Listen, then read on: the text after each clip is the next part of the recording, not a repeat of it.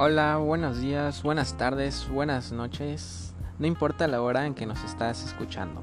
Bienvenidos a nuestro podcast. Mi nombre es Claudio Gómez González y hoy les estaremos hablando un poco de los estilos de aprendizaje. No sé si sepan que hay cuatro estilos de aprendizaje, que son el activo, reflexivo, teórico y pragmativo. Bueno, les, les contaré un poquito de, de cada uno para que no se queden con la duda.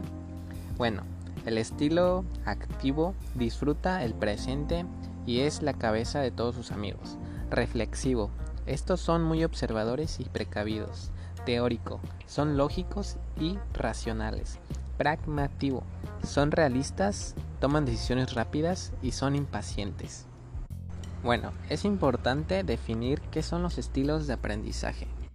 Para ello encontramos la definición de Kif, que señala aquellos rasgos cognitivos, efectivos y fisiológicos que sirven como indicadores relativamente estables de las personas, de cómo las personas perciben, interaccionan y responden a sus ámbitos de aprendizaje.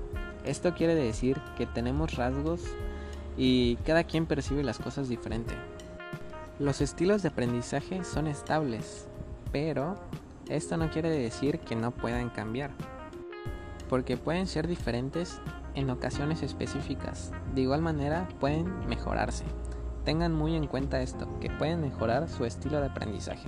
Bueno, en fin, gracias por su atención, espero que les haya gustado, que la hayan pasado excelente y que tengan un bonito día.